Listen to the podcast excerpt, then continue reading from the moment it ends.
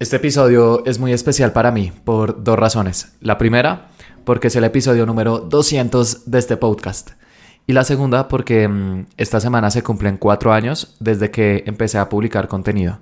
Así que mm, este episodio va a ser diferente porque voy a rifar un curso de Facebook Ads y también te voy a compartir algunos consejos que he aprendido durante estos años a la hora de crear contenido por si tú algún día también te animas.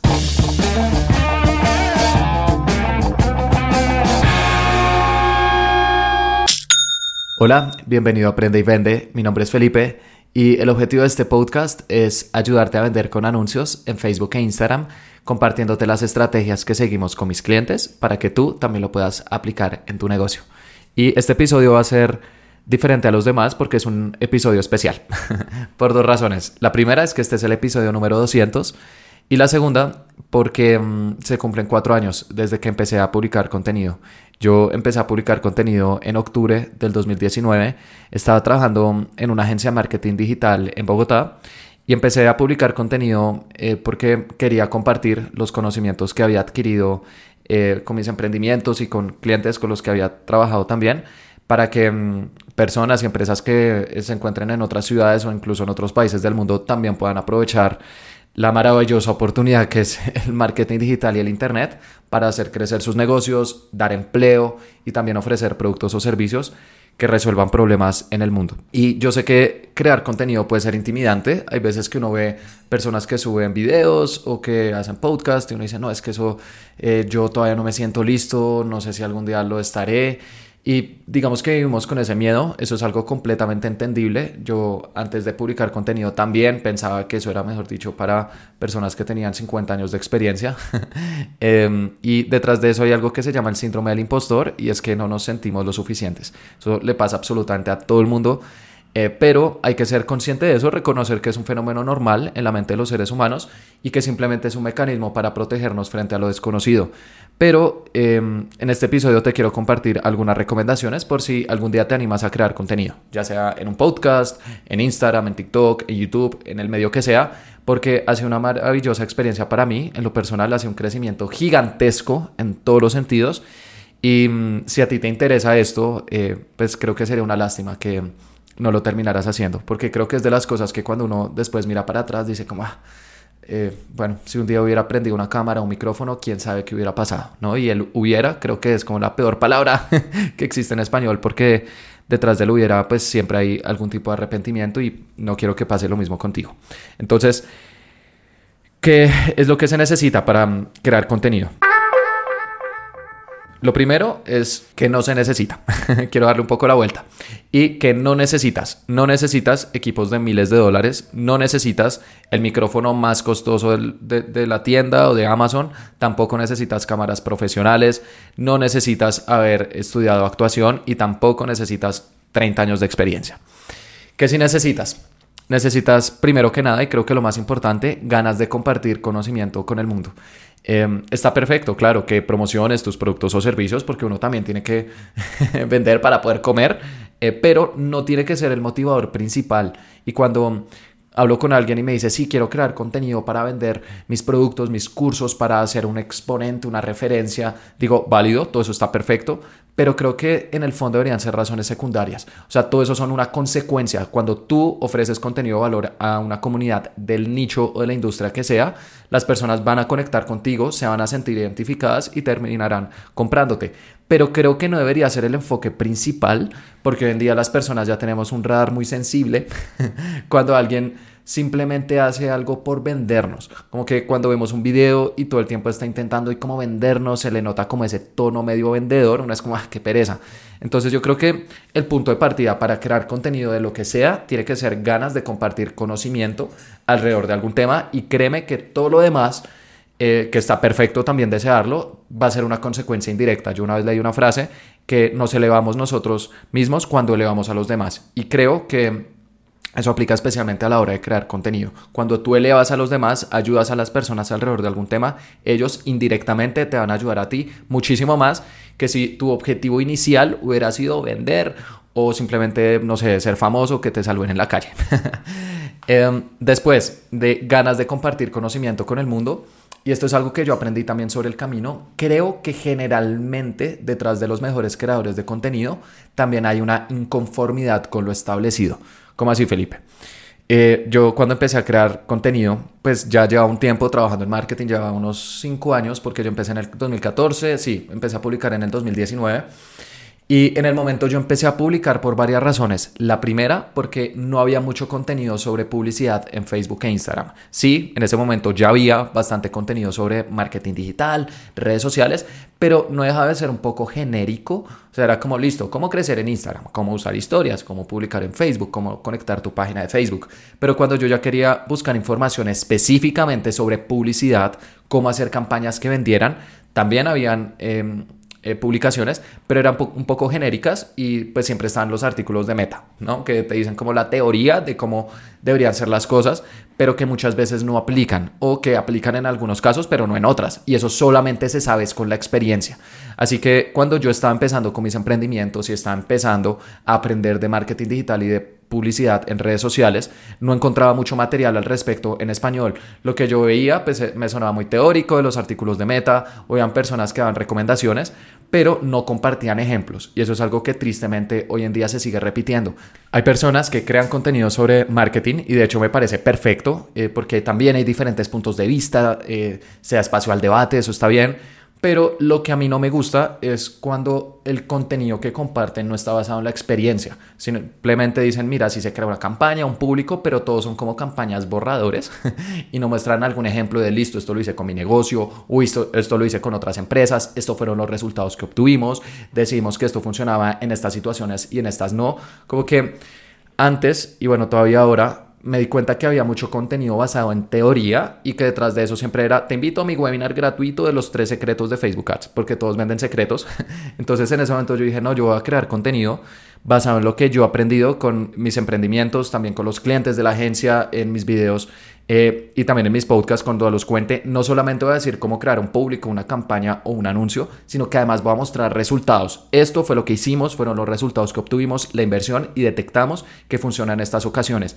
Y creo que también ha sido una de las razones por las cuales las eh, personas afortunadamente han conectado conmigo y realmente agradezco mucho que tú me estés escuchando. Eh, lo valoro porque creo que el tiempo es lo más preciado que tenemos los seres humanos y en este camino pues he podido crear una comunidad alrededor de publicidad en redes sociales porque muestro resultados. Al final yo eh, y siempre, eh, antes de compartir una estrategia o algún, algún, alguna recomendación, intento mostrar algún ejemplo, algún caso de éxito y no solamente uno, idealmente intento mostrar varios para que las eh, personas se den cuenta que no todo está en blanco y negro, especialmente cuando uno está empezando, uno piensa que siempre hay como una estrategia, un truco, un público que va a hacer que todo mágicamente funcione, pero algo que yo intento compartir bastante en mi contenido es que es relativo también, depende del presupuesto, del producto servicio, la industria, hay algunas cosas que aplican y otras no, y eso es algo que únicamente uno va a detectar con la experiencia. Entonces creo que detrás de crear contenido, primero tiene que haber ganas de compartir conocimiento sobre cualquier tema, pero segundo, en el fondo también tiene que haber algún tipo de inconformidad con lo establecido. Porque lo contrario, uno dice, no, pues quiero compartir, pero es que lo que ya está afuera me parece bien y no, está perfecto que tú también tomes una posición, que digas, con esto estoy de acuerdo, con esto no estoy de acuerdo y empieces a publicar contenido al respecto. Porque ahí las personas van a decir, mm, me gusta el punto de vista de esta persona o de esta marca. Las marcas porque las personas también son una marca, eh, que tienen un punto de vista, una posición clara, al final son las que más conectan, porque eh, esas que le intentan caer bien a todo el mundo, como, que, eh, como dice el dicho, que intentan estar bien con, él, con Dios y con el diablo y como que a todo el mundo le dicen que sí, que todo está perfecto, pues son marcas que no conectan con nadie, o sea, son marcas que puede que aporten valor, pero no generan el mismo nivel de fidelidad. Por ejemplo, yo tengo posiciones muy claras en la publicidad en Facebook e Instagram, yo estoy completamente en contra de usar el botón de promocionar publicación, por ejemplo hasta el punto que yo lo llamo el botón del diablo. y si llega, llevas siguiéndome un tiempo, seguramente ya has escuchado ese término antes, porque el botón de promocionar publicación simplemente es una forma fácil para hacer anuncios que la mayoría de veces lo único que hace es generar likes y comentarios, pero no necesariamente ventas. Y que hay otra forma, que es a través del administrador de anuncios, que tiene muchísimas más funcionalidades, pagas lo mismo y si usas las estrategias adecuadas terminarás vendiendo más. Así que es importante que dentro de tu industria tú definas con qué estás de acuerdo y con qué no estás de acuerdo y compartas ambos para que tu público se dé cuenta que tú tienes una posición al respecto y también que esté basado en argumentos. O sea, no quiero que digas, no estoy de acuerdo con eso, porque sí, porque ya sería como, no sé, vender humo. o, cuando las personas te pregunten, pues van a darse cuenta que detrás no hay ningún tipo de racionamiento, como, eh, sí, eh, pruebas detrás o experiencia, sino que simplemente lo dices por decirlo, pero si tú ya dentro de tu industria has detectado cosas que están bien y cosas que están mal, está perfecto que lo compartas. Créeme que esa va a ser una de las mejores formas para crear una audiencia. El tercer punto importante eh, que creo que está ligado a la hora de crear contenido es que lo veas, no sé, y esto ya es algo personal que yo he desarrollado con el tiempo, es que no lo veas únicamente como una forma de promocionar tu negocio o tu marca, sino que en el fondo lo veas como una especie de legado que estás dejando en el mundo. Está perfecto que tú al inicio digas, no, quiero hacer esto para promocionar mi emprendimiento y bueno, vas a aportar conocimiento o valor. Vale. Pero con el paso del tiempo uno se da cuenta que hay muchas personas que nunca le van a comprar porque no están en el país, porque no tienen el presupuesto, porque simplemente quieren ver un video y ya. Entonces ahí es cuando uno se da cuenta que más allá de ofrecer un producto o servicio, lo que uno hace cuando crea contenido también es dejar algún tipo de legado. Yo personalmente cuando publico algún video o hago algún podcast lo veo como un barquito que estoy colocando en el mar y que cuando está listo ya lo he terminado de pulir y de fabricar.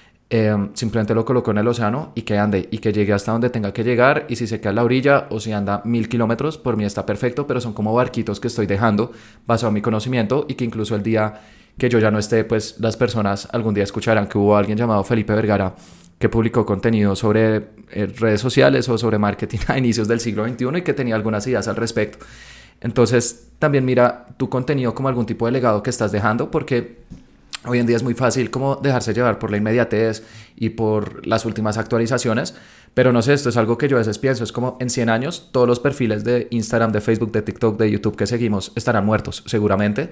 Y qué loco, porque después serán generaciones nuevas que empezarán a ver un montón de perfiles que ya no existen, pero aquellos que en su momento se encargaron de dejar contenido de valor alrededor del tema que fuera, yo creo que se empiezan a volver un poco como permanentes y futuras generaciones también lo terminarán viendo. Entonces es algo como que uno desarrollando con la práctica pero es como intentar ver cada contenido que tú publicas quizás como si fuera el último que vas a hacer, porque algún día efectivamente será el último. Y ahí es cuando le pones el corazón a lo que haces.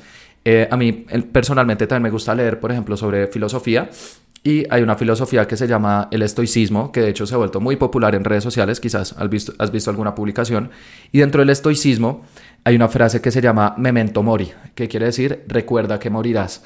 Y esta es una filosofía muy antigua, es de Roma, de hace dos mil años. Em, y memento mori es una frase precisamente en latín que era un recordatorio diario de tu propia mortalidad, de un recordatorio que vas a morir, entonces pues que no tiene que ser necesariamente algo malo y como deprimirte, sino más bien volverse un incentivo para intentar vivir la vida al máximo, porque hay veces que le damos por sentada, pensamos que vamos a tener mucho tiempo y realmente no es así. Así que si en tus planes está crear contenido o iniciar cualquier otro proyecto, es importante que también tengas claro que eso tiene que verse materializado, porque uno hay veces que deja las cosas para el futuro y puede pasar cualquier eventualidad y al final esos planes que uno tenía se da cuenta que simplemente eran castillos de naipes, que se pueden derrumbar muy fácilmente. Entonces también es algo como que yo intento recordar y no solamente con mi contenido, sino con eh, mis clientes en mi vida personal, como que el tiempo es finito y que nadie tiene comprado eh, un solo día entonces, por eso intentar dar lo mejor de nosotros, intentar ponerle el corazón y saber que todo es un proceso, es un aprendizaje. Eh, seguramente las habilidades que, tienes en este momento no serán las mismas que tienes en un año, en cinco años, en diez. Es un crecimiento que vas teniendo. Entonces, también tienes que ser gentil contigo mismo o contigo misma, porque hay veces que uno se da demasiado duro. y eso precisamente me lleva al cuarto punto, y es cuando crees contenido también sé paciente contigo.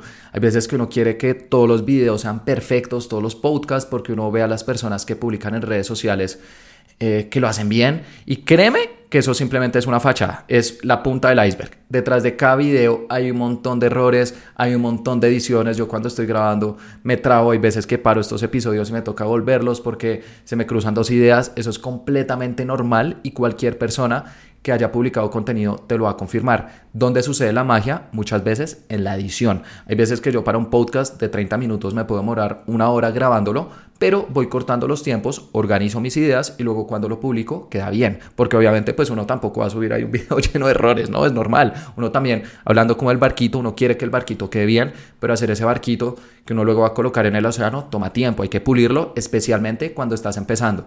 Por ejemplo, mi primer video de YouTube creo que lo grabé más de 20 veces porque estaba bastante nervioso. Y es que hablar frente a una cámara no es fácil. Incluso si tú eres una persona sociable o extrovertida, uno dice, no, es fácil. No es fácil. porque implica hablar solo. Y hablar solo es una habilidad muy distinta. Cuando uno habla con personas, digamos que hay como un intercambio de ideas, pero cuando uno habla solo, uno empieza con toda la actitud, empieza a hablar rápido, después de uno o dos minutos uno se queda sin qué decir. Eso a mí me pasó muchísimas veces cuando estaba grabando podcast, cuando estaba grabando YouTube. Recuerdo también mi primer podcast, me trabé un montón, yo no sabía qué hacer. Eh, mi primer podcast justo fue mi historia, entonces era aún más fácil porque era contar mi historia, no estaba contando nada técnico pero también recuerdo que me trabé muchísimas veces. Eh, yo decía, pero no, o sea, yo tenía planeado que fuera un episodio como de 10 minutos y ya al minuto y medio yo no sabía qué decir. Y, yo pensaba, como no, pues subir un episodio de un minuto, qué boba. o sea, ¿quién va a escuchar eso? Entonces, sé gentil contigo mismo, contigo misma. Es muy probable que tus primeros videos o tus primeros episodios no vayan a ser los mejores, pero eso hace parte del proceso. Nadie aprende a montar bicicleta el primer día, uno tiene que caerse varias veces. Y no solamente a la hora de publicar contenido, sino todo lo que implica eso. A mí me han pasado un montón de historias grabando podcast. Eh, una que se me viene a la mente, eh, me ha pasado ya como dos o tres veces que estoy grabando un episodio y cuando termino me doy cuenta que el micrófono estaba apagado y yo llevaba 30 minutos o una hora hablando solo. Eso me ha sucedido algunas veces, entonces ya siempre verifico que esté prendido, pero precisamente una de las primeras veces que grabé eh, me pasó eso y fue súper desesperante porque era un episodio técnico. En ese momento no recuerdo de qué era, creo que era el Pixel. Em, y a mí me costó porque tú contar algo tan técnico como el pixel de meta en un episodio de podcast no es fácil. Como que la gente tiene que escucharlo e imaginárselo. A diferencia, por ejemplo, de un video que listo, tú lo puedes mostrar. En audio, en mi opinión, hablar de un tema técnico puede que sea el formato más retador de todos. y mm, cuando por fin pude terminar el episodio ya lo había sentido bien, revisé y el micrófono apagado. Y yo, no, pero nuevamente no pasa nada es un aprendizaje, me tocó salir, respirar, tomar agua, porque obviamente me, molesté durante unos minutos, pero luego regresé con toda la actitud, con la ventaja de que como ya tenía las ideas organizadas, lo pude grabar en vez de una hora como en 25 minutos. Otro error que también me ha pasado, eh, cuando he grabado videos, eh, se me pierde la memoria. Eh, yo cuando empecé a grabar lo hacía con mi celular y con la cámara de mi computador. Y esta es una aclaración muy importante, no necesitas equipos profesionales. Pero cuando ya eh, estés monetizando, cuando ya las personas te estén eh, contratando o de pronto tengas más ingresos, es bueno que también inviertas en equipos profesionales porque eso va a subir un poco la calidad del contenido. El fondo va antes que la forma, es decir, lo que tú dices es mucho más importante que estar rodeado de equipos costosos, pero si tú más adelante también puedes invertir en equipos, pues mejor aún, porque ya vas a tener ambas. Y mm, cuando eh, ya compré una cámara profesional, Recuerdo que una vez estuvimos grabando con la persona que me ayuda a editarlos. Terminamos y él me dijo, listo, perfecto, me voy a llevar la memoria a mi computador para editar el video. Le dije, listo, eh, de una, me avisa mañana. Y al otro día me llamó y me dijo, Felipe, le tengo una mala noticia. Y yo, ¿qué pasó? no me gustan las malas noticias.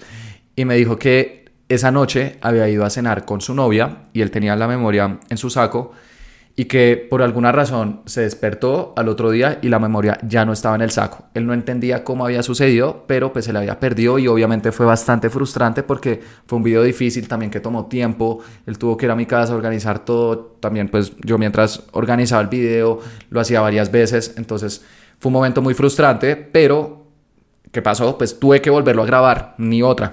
o de lo contrario, pues nunca se habría publicado ese video. Así que fue a mi casa, grabamos otra vez y ahí aprendimos otra cosa muy importante. Y es que cuando se acaba de grabar un video, siempre se sube a la nube. Nosotros con mi equipo utilizamos Google Drive, entonces cuando se acaba de grabar, ya sea un audio, un video, incluso una foto, siempre lo subimos a Google Drive para que luego si se nos pierde el dispositivo o mm, tenemos algún tipo de problema, pues ya quedó el respaldo. Entonces, esa es otra recomendación que te puedo dar.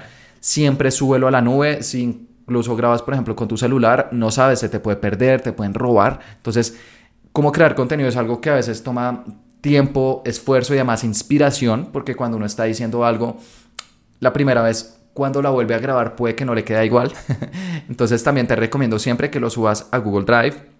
O bueno, puedes también utilizar otras plataformas de nube para que quede guardado y eso también te dé tranquilidad. Cuando yo termino de grabar cualquier contenido, para mí no queda terminado hasta que no está en la nube. Si sigue en algún dispositivo, aún está incompleto porque puede suceder cualquier cosa. La quinta recomendación que también te quiero dar a la hora de crear contenido es em, revisar tus métricas. Pero esto tiene, digamos que, un, un punto medio. También puede ser un arma de doble filo. Porque en marketing existe la creencia que todo se debería medir y de hecho hace unas semanas hice una publicación en LinkedIn que se volvió medio polémica porque decía, en marketing existe la creencia que todo se debe medir, pero las mejores ideas muchas veces no suceden cuando uno está revisando cada hora o cada, cada día las ventas o el engagement, sino que cuando uno se desconecta y simplemente deja que la inspiración o el corazón le hable, cuando uno crea lo que tiene que crear, como que es algo que casi que uno ni controla, es cuando la idea se te viene no tiene que estar ligada a ningún tipo de métrica. Uno dice, no, esto es lo que yo siento que tengo que grabar en este momento y ¡pum! Hay veces que las mejores ideas salen de la nada. Eh, a mí también me gusta decir que la Mona Lisa no fue pintada con una escuadra, una regla. Entonces también por eso, claro, es importante revisar las métricas porque lo que no se mide, pues no se mejora. Pero tampoco te tienes que obsesionar con eso. No tienes que estar revisando tus publicaciones todos los días, como tu alcance, tu engagement, tus likes, tus ventas, porque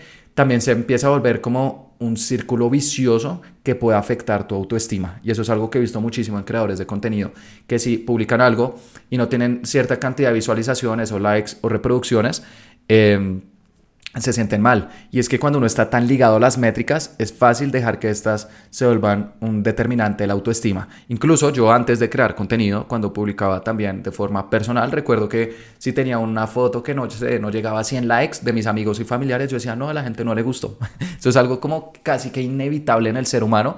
Entonces por eso las métricas, ten cuidado, hay que revisarlas. Yo personalmente las reviso una vez al mes, nos reunimos con mi equipo, vemos las métricas de las diferentes redes sociales para detectar tendencias, pero ya en el día a día no les doy importancia porque sé que me puede afectar ya en el mediano y largo plazo como el estado emocional si me vuelvo muy obsesivo con eso y también me puede sesgar porque al final siempre estoy viendo las mismas métricas, publicaciones y revisando competencia y al final todo el mundo termina creando contenidos parecidos y estoy seguro que tú también lo has notado, como que cuando uno está aprendiendo sobre cualquier tema hay veces que uno se da cuenta que todo el mundo habla de lo mismo y es porque todos están pendientes de las métricas y claro, si todos replican las mismas métricas y los mismos competidores pues terminan llegando a la misma tendencia, pero si hay alguien que dice no, me voy a olvidar de las métricas y simplemente voy a decir lo que el corazón me está pidiendo y lo que mi experiencia me está diciendo, incluso si es un tema completamente nuevo, hay veces que esos son los videos y los contenidos que se vuelven completamente virales porque rompen lo establecido. Y por último, te quiero dar una sexta recomendación a la hora de crear contenido y es crear un horario. Eh, cuando yo empecé, decía, voy a publicar bueno, antes incluso, voy a dar un paso atrás. antes de publicar, cuando yo estaba haciendo como todo el plan, yo decía, voy a publicar tres videos de YouTube y tres podcasts semanales, porque tenía toda la actitud, toda la energía, y no sé, yo sentía que con eso pues podía crear una buena comunidad. Pero cuando publiqué el primer video y el primer podcast dije, no, pues publicar tres a la semana no es algo sostenible, porque pues tengo que trabajar con clientes, estoy aprendiendo, y yo siempre he creído que es mejor publicar menos, pero de una calidad más alta, a llenar a tu audiencia de publicaciones de poco valor. Entonces ahí me tocó como reajustar y eso también es importante, que tú tengas como una expectativa de cada cuánto vas a publicar, pero que lo ajustes luego viendo tu capacidad real de publicación. Entonces dije, no, voy a publicar un video de YouTube y un podcast semanal. Eso sí creo que es sostenible y de hecho menos de una vez a la semana sí ya no lo recomiendo porque puede ser muy poco. Y cuando estaba grabando pues yo no tenía un horario, entonces yo lo hacía como en mis ratos libres, así que si un día estaba medio suave grababa en la mañana o en la tarde, si estuvo pesado grababa en la noche, si no me había dado el tiempo durante la semana pues me tocaba el fin de semana, pero era bastante desorganizado y también la persona que me ayuda a editar y esta es otra recomendación clave si puedes conseguirte a alguien que te ayude a editar, hazlo porque ese sí es un tema que toma bastante tiempo. Incluso con aplicaciones como CapCut, que son aplicaciones muy sencillas para hacer ediciones en Instagram o TikTok, es algo que toma tiempo, entonces es algo que sí se puede llegar a delegar. Y la persona que me ayudaba editando me decía Felipe, por favor, suba todo como con un, día de anticipación o dos, porque hay veces que yo subía todo el mismo día diciendo, no, y hay que publicar, pero pues no teníamos ningún tipo de horario o proceso establecido. Entonces, algo que aprendí con el tiempo también es crear un horario en el cual sé que todas las semanas, en esos días, voy a estar grabando y luego vamos a estar editando para que publiquemos siempre los mismos días. Y es que yo publico en YouTube todos los lunes y en podcast todos los jueves. Y eso es bueno, comprométete con tu audiencia a publicar ciertos días para que ellos tengan una razón para suscribirse y también como que te estén esperando cuando llegue ese día. Y mm, para poder publicar nosotros tenemos una política siempre de tener dos semanas de anticipación de contenido. Eso a mí también me da como paz mental, saber que tengo contenido para las próximas dos semanas. Y todas las semanas, ¿cómo lo organizo?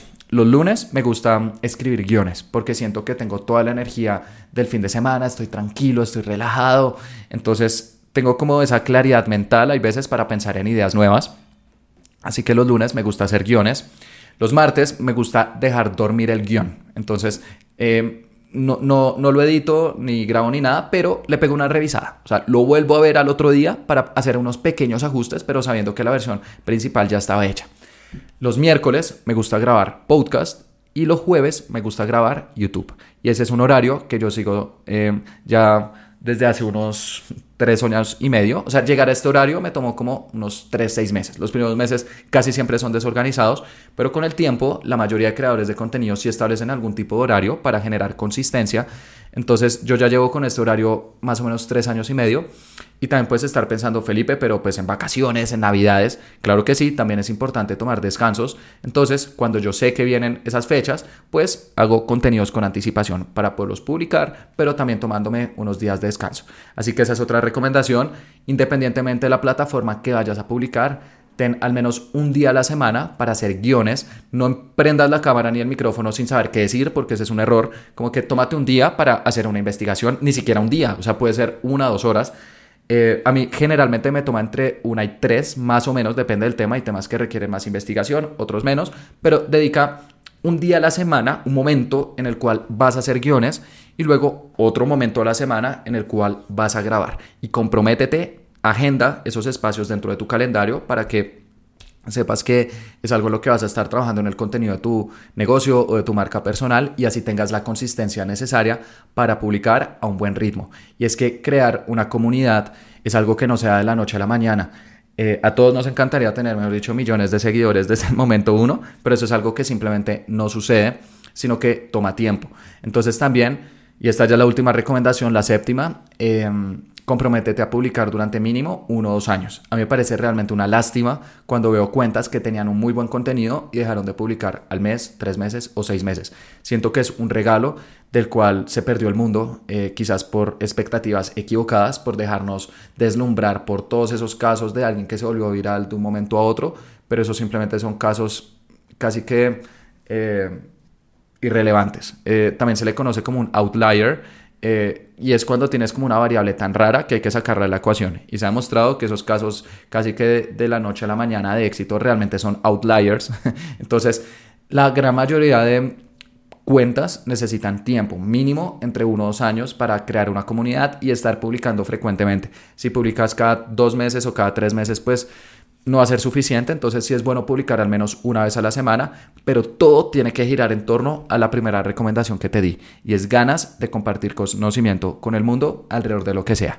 Así que bueno, este es un episodio un poco distinto, eh, está más enfocado en sobre cómo crear contenido eh, y recomendaciones que he aprendido. Ahora, si te gustaría recomendaciones aún más específicas, por ejemplo, cómo organizar tus guiones, qué pasos generalmente tiene un buen video un podcast o qué estructura, porque también ya he identificado algunos elementos, me puedes enviar un mensaje a mis redes sociales y con gusto pues lo tendré en cuenta para grabarlo en un futuro. ya y profundizar mucho más en todas estas tácticas. Y para resumir, ¿cuáles fueron los siete puntos que te compartí? Primero, tiene que salir de unas ganas de compartir conocimiento del mundo. Segundo, también tiene que haber cierta inconformidad con lo establecido Tercero, eh, míralo como una forma de dejar algún legado en el mundo. Cuarto, sé gentil contigo mismo o contigo misma, es un proceso. Quinto, revisa tus métricas, pero no te obsesiones con ellas. Sexto, crea un horario para tener consistencia. Y séptimo, repite. Publica contenido mínimo durante unos años y verás eh, los cambios que puede tener también en tu negocio. Y antes de cerrar este episodio, también quiero hacer una rifa, un sorteo, eh, aprovechando que es el episodio número 200 eh, y también es como un agradecimiento a ti que me estás escuchando y que me has apoyado durante todo este tiempo. Entonces voy a rifar un curso de Facebook Ads que tiene un valor de 497 dólares, pero a las personas que escuchen el podcast eh, les voy a hacer este, este pequeño regalo. Entonces, para participar, por favor, deja una calificación en el podcast. Lo puedes hacer en Spotify, en Apple Podcast, en Google Podcast. Bueno, prácticamente hoy en día todas permiten dejar calificaciones en podcast em, y tomarle un pantallazo. Me lo envías a mi Instagram, que es arroba Felipe con VCE, y voy a dejar el link en este episodio para que también puedas eh, ir a mi Instagram.